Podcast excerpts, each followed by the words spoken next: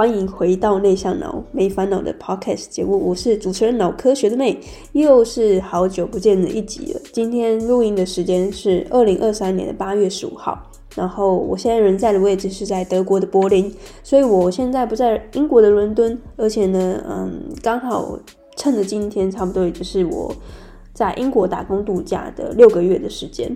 好，那先解释一下为什么我不在。伦敦好了，就是呃，我前面呃有一份工作其实刚结束，就是我在呃打工度假的工作是当 opaire 然后前面的合约刚好到期了，就是大概满半年的时间，然后中间的一个过渡期大概是一个月的时间，我必须呃自己想办法流浪在外面，然后。呃，八月中、八月底的时候，我就会进入到下一个家庭去当 au pair，所以中间大概就是有这样的一个嗯一个月的假期。那所以我前后就安排了蛮多地方去旅行。从一刚开始，我从伦敦飞到法国，然后再从法国坐呃火车还是巴士，我就忘记了，就是到意大利。那在意大利，我待了蛮长的时间，就是从北玩到南，然后最后我选择在德国柏林这里，呃，嗯，变成是我回去伦敦之前的一个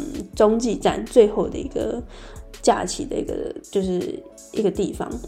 然后为什么会选德国柏林？是因为我刚好有朋友在这里，然后刚好也是顺道来拜访他这样子。所以其实，嗯、在英国这边打工度假的好处是，就是如果你现在也在考虑要不要来打工度假的话，当然它最好的好处是，就是它飞呃欧洲其他的地方是很方便而且很近的。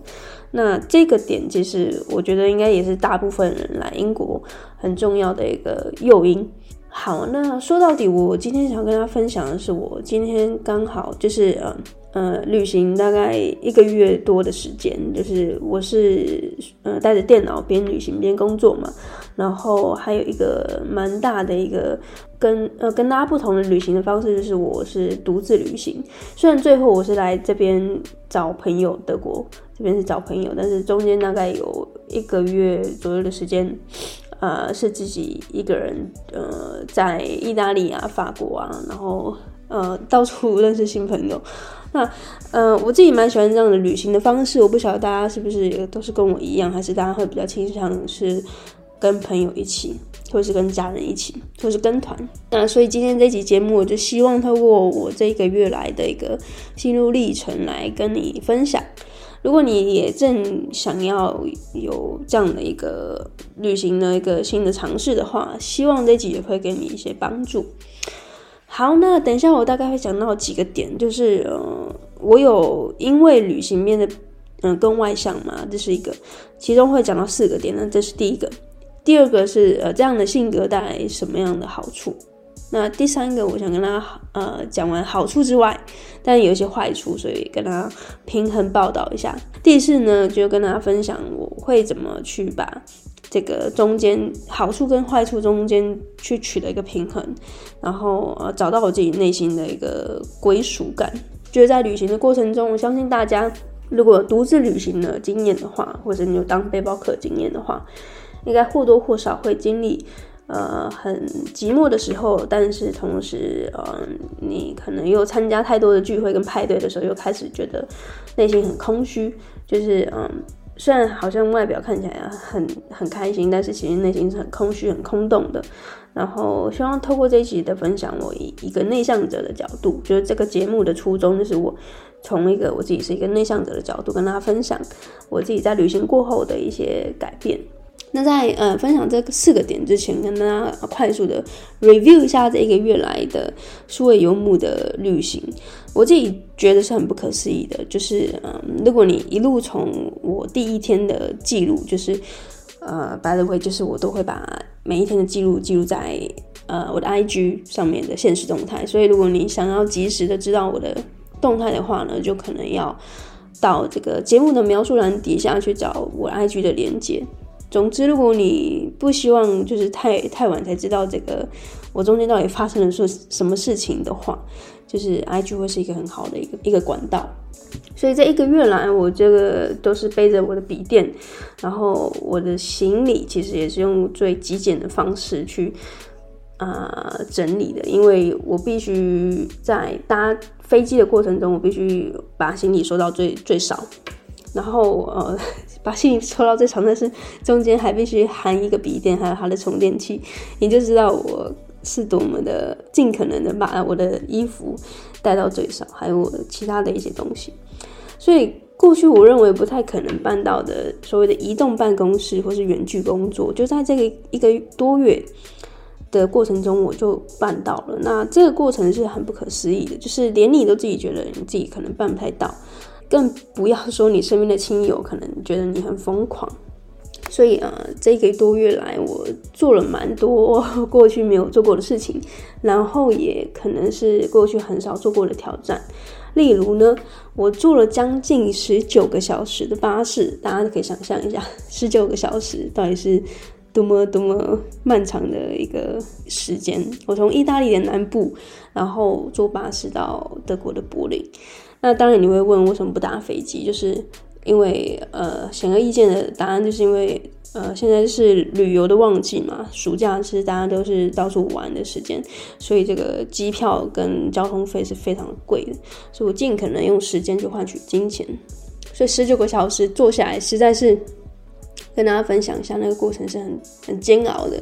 因为呃过程中你可能没有人说得准你可不可以上上厕所，不是每个巴士，不是每个站都会。呃，有厕所的，所以这个是最基本的生理需求。然后加上从意大利的南部到德国柏林，其实它的气候的转换是很大的。其实是从一个比较呃地中海的一个酷热的一个地方，然后转换到比较高纬度的这个柏林的时候，其实有点冷。这个身心的交迫，饥寒交迫，真的会让你有开始怀疑人生。然后接下来我还我还啊、做了蛮多的挑战，像是我去拿坡里的夜店跟朋友跳舞跳到三点凌晨的三点，然后在意大利被晒得很黑很黑很黑，然后在法国的尼斯的沙滩上面认真的就是睡着了，就是躺在那个沙滩上然后睡着这样。前后我一个月的呃旅行，我住了六间的青旅，其中有一间哦，我还在。就不可能订错了还是怎么样？就跟三个大叔就是同一个房间。好，就是度过了一个晚上，然后还有认识超过来自十个国家的朋友，就是这一个月的时间，然后并且用我的英文跟他们介绍台湾这个地方。全程我是背着十三寸的笔电，还有它的重充电器，很重的充电器，然后还有我其他的行李一起旅行。好，就是大概说到这里。呃，当然还有很多很多了，这是这是我目前我可以回忆起来的一个一一些项目这样子。然后回首这一个月来的时间，呃，从一刚开始就是很焦虑、很不安，被身边的亲人朋友说，哎，这个意大利很危险呐，然后可能一个人一个女生独自旅行在意大利其实不是一个很好的主意，但最后我也就还是出发了。所以这一切的一切，我觉得就是很像恍如隔世吧，就是很像昨天才刚发生过的事情，然后确实那么的历历在目。其实已经一个月过了。好，那我觉得我很幸运，就是可以在这个七八月的旅行的旺季，我有这个空档期，可以到欧洲就是走一走。所以我希望我可以透过这个 podcast，然后传递这个幸运给。呃，正在收听的听众也好，然后或者是你现在正在考虑要不要来英国打工度假，然后也很害怕，跟我当初其实出发之前的那种焦虑是一样的话，希望这个过程可以给你一些勇气，然后也顺便其实也是分享我自己在旅行的过程中自我探索的一个结果，然后希望你们会喜欢。好，那刚才讲到第一点，我想要跟大家讨论的是，我因为旅行变得更外向嘛。其实这个节目一直以来，我都是很喜欢探讨，就是内向者的一些内心的挣扎，就是不管是在职场上，或者人际关系，或是你自己的人格特质的探索的过程。那其实先破题说一下答案，我认为是有的，但呃，这并不是指说我从一个内向人。彻彻底底也变成一个外向人，而是我愿意更接受外界的刺激，而且并且去试着融入还有了解。其实过去我身为一个面瘫，然后其实我肢体动作是有一些障碍的多年的患者来说，我对于外界的任何的刺激都是非常的敏感，甚至呢，我觉得其实能避免就避免，尽可能我也很不愿意跟人类互动，所以也更喜欢长时间待在家里。那这样的性格其实带来什么样的好处？呃，这让我在应应各种环境的时候，其实可以更弹性的切换。例如在派对啊，或是在任何的社交场合，我其实可以透过呃内心的一种切换模式，让我自己变得更外向一点。虽然我自己觉得我自己变得又比较外向啊，但是我认为在外向人的眼中，我其实还是很拘谨，还是很害羞的。嗯，但是我自己认为有就是有。好，不得不承认，这其实这样的转换是我从伦敦之后才有开始的，呃，才开始有了转变。我尝试呃敞开心胸接受新的人事物，那其实国外的环境也让我更更，我就是更放心去让我展现更多面向的自己，然后这样感觉其实很奇妙，就是连你自己其实都没有认识过你自己的那一面，在某些时候，嗯、旅行的过程中，它就是突然跳出来，然后突然的你就你就会发现哦，原来。你自己也有这样的一面，其实你过去是在台湾是没有发现过的。那这样的好处，其实最直观的就是你可以认识到更多你想要认识到的人，而且你们的对话不会，你们的对话还有你们的认识不会只停留在浅层的关系。呃，你会因为随着认识的人越来越多，你的视野也会变得更加的宽广。过去你对人事物的框架也会越来越松动。对更多的事情也会持更开放的态度去面对，当然这也会有一些坏处，就是我说到了，一刚开始，其实呃，你发现你自己可以变得比较外向的时候，带来这么多好处的时候，你会很开心，就是你会发现然后，原来我透过这样一个转换，我可以得到一些我过去身为一个内向者得不到的一些好处的时候，你会放飞自己，然后而且玩得很很开心，不亦乐乎。其实你会忘记你自己的社交电池，其实就已经快要没电了，导致你呃忘记自己内向的那一面，其实也需要被适时的关心、适时的休息、适时的回到内心的小宇宙去。加上你自己不懂得如何拒绝的个性，就是你知道我内向者就比较为了顾全大局嘛，往往会在这个聚会为为了迎合大众。你就会答应原本不在规划里面的行程，导致你原本的秩序就是整个大乱。而我认为这也其实是算是数位游牧的一个风险之一，就是你在工作跟生活之间无法好好的切分。最显而易见的坏处就是你会被二元对立的内向跟外向的划分，感觉到两边都不是人。外向人觉得你不够外向，内向人觉得你是一个叛徒。而这个症状会在一刚开始转换的时候，尤其会很尴尬，因为。哪一个圈子都容不住你，所以你也就越来越少去主动提及自己对于这个个人特质的认同。但我想要跟大家说的是，请你放心，这样的尴尬其实不会持续太久，因为最后你会发现，嗯、呃，你其实拥有这样的一个超能力，就是可以弹性转化自己性格的这个能力。其实这样的你很酷，呃，这样的状况其实也不是每个人都可以拥有的。所以往好处想，其实这个坏处其实也不会太坏。那在这个好处跟坏处中间，我们应该怎么平衡呢？其实，嗯、我当然，呃，可以列出很多这种条列式的步骤让你去遵循。但我认为目前最简单而且最自然的方式，其实就是五个字：跟着感觉走。就我的经验来说，通常去刻意的背诵这些教条式的规则，你就看起来越是很别扭，你就好像是在遵循一些什么。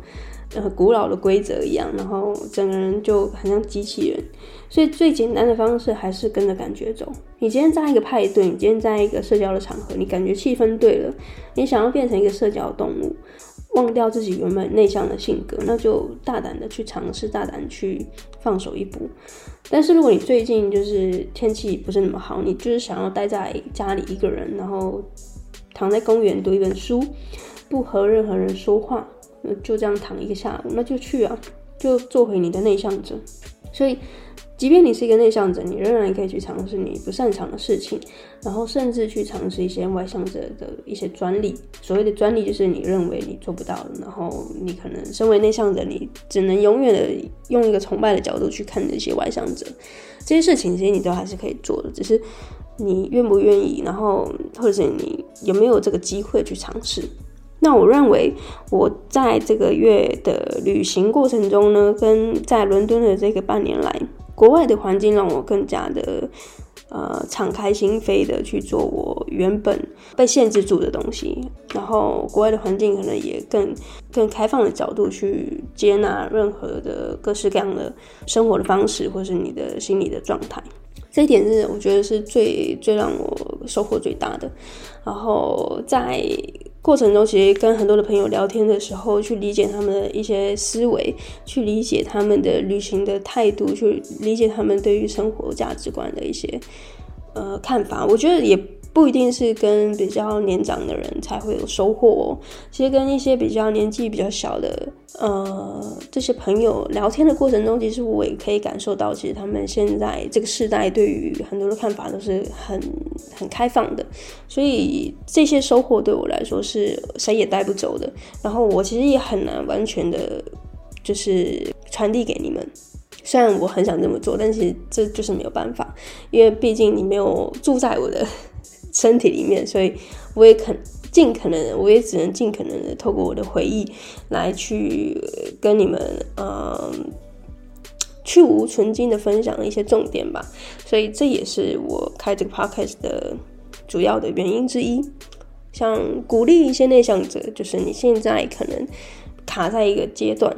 然后你可能是卡在一个职场你不喜欢，或是卡在一段关系你不喜欢，或是你卡在你想做一件事情，那是因为你内向者的个性，嗯，你总是觉得很卡。那我觉得就是，呃，透过这些故事可以让你发现到说，其实，呃，所有的事情都有好处跟坏处啊。那当然你要怎么去平衡，你要怎么去找到你自己最舒适那个甜蜜点，就是我们终其一生都是在找寻的一个答案吧。所以。呃，最后想跟大家分享，就是为期这一个月的旅行，我最后选在德国的柏林。其实，如果你有呃知道一些地理的位置的概念，其实你会知道，从伦敦再到 比较南边的意大利，然后再回来德国的柏林，其实这个过程是旅行是没有那么顺的这个路线。但是后来我发现呢、来到柏林之后，呃，我觉得它跟伦敦有点不一样，应该是说很不一样。呃，柏林是一个蛮安静的一个现代的城市。嗯，所以我最后发现，其实它作为一个我回到伦敦之前的缓冲，其实也可以帮助我提前的收心。结束这趟旅程之后，我感觉身心灵都更加的强壮了。这个更加的强壮了，用更简单的方式去跟大家分享的是，我觉得就是变得更勇敢，然后你也可以更有自信的去表达你自己内心的一些想法。然后回顾我从出发之前写的电子报，好想订阅电子报的第六十一刊。即将展开为期三十天的意大利和德国独旅，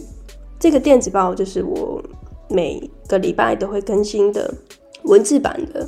这个记录。如果你有兴趣的话，就是这个电子报是付费订阅的，然后它会更及时，然后有更更详尽。然后如果你有兴趣的话，订阅的话呢，就直接到这个 podcast 的描述栏去订阅。会有这个订阅的连接，然后你一个月一个月会收到四篇的电子报，然后都是用文字的方式记录。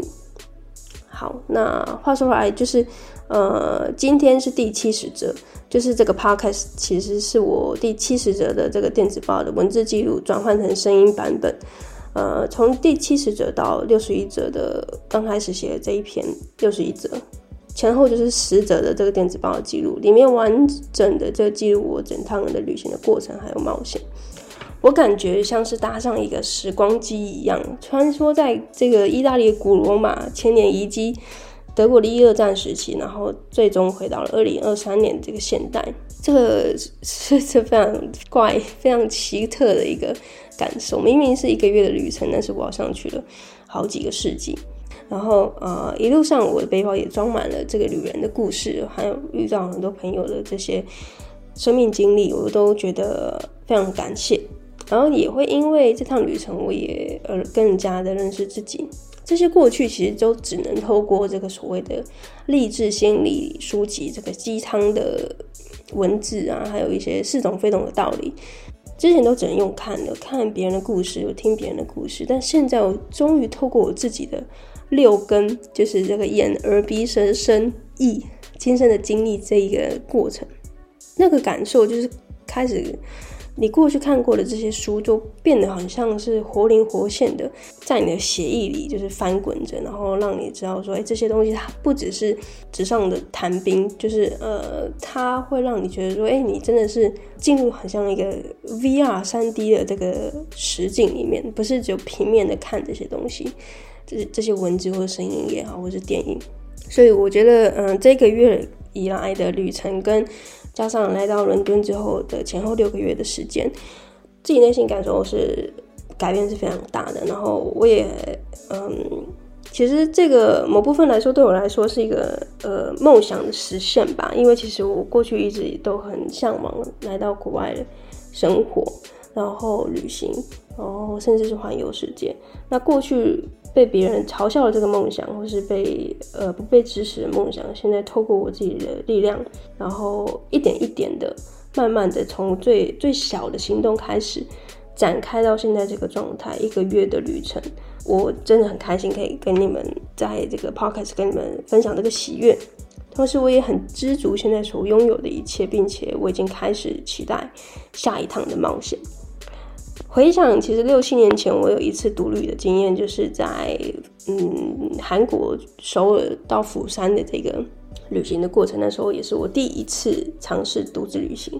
就是在二零一六年的时候。那现在完成了一个月在欧洲的独旅，哇，这个感受是非常震撼的，因为呃。我不仅把那个时间拉得更长了，然后我自己身心灵上，我还记得我那时候六七年前的独旅的当下的一个内心的状态嘛，所以我非常的知道说那个状态是有多么的不一样。然后你更加的成熟了，然后你更加的强壮，更加的勇敢，也更开放的去面对更多的未知跟冒险。这个就是我认为，嗯，旅行最棒的地方。好，那当然这个电子报。后面我一呃用了一些照片跟大家分享，呈现就是我在德国柏林还有意大利这个旅程过程中的一些记录，所以这个是 Podcast 没有办法分享的嘛。所以如果你有想要透过文字跟照片的记录更理解我现在在英国打工度假的细节的话呢，就希望你可以透过实际的行动，然后付费订阅这个电子报。我会把这个链接放在 Podcast 描述栏里面。